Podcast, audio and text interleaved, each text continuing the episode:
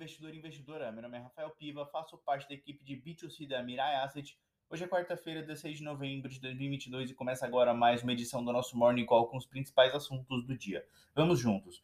Nessa central de boatos que transformou o país, dada a indefinição de nomes para os ministérios, em especial para a área econômica, no seu núcleo duro, especulações indicavam Fernando Haddad para a Fazenda.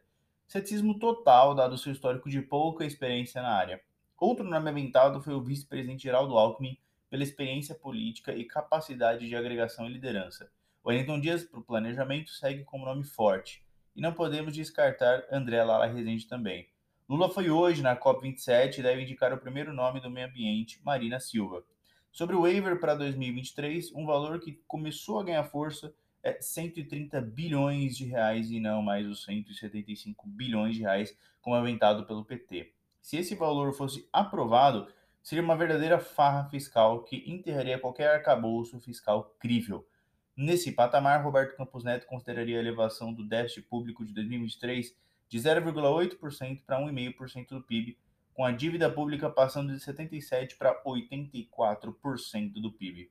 Ele considera importante remover as incertezas, afirmando que pode-se gastar mais se as pessoas souberem o que vai ser feito e como se planeja pagar. Para Roberto Campos Neto, essa mudança de governo será essencial para testar a autonomia do Banco Central. Na guerra da Ucrânia, dois mísseis caindo em um país membro da OTAN, Polônia, acendeu uma luz amarela para os mercados. Dependendo da reação dos poloneses, todos os membros da OTAN atuarão em cooperação direta, ou seja, ingressando na guerra. Dos Estados Unidos, o PPI de outubro veio abaixo do esperado em 0,2% contra a previsão de 0,4%, com núcleo a 0,2% e sinalizou que o Fed deve reforçar essa virada mais dovish na condução da política monetária. No CME, as apostas numa alta de 0,5% passaram a ser 85,4% do total contra 14,6% no aperto de 0,75 ponto percentual. Os juros foram elevados muito rapidamente e se espera uma desaceleração no ritmo.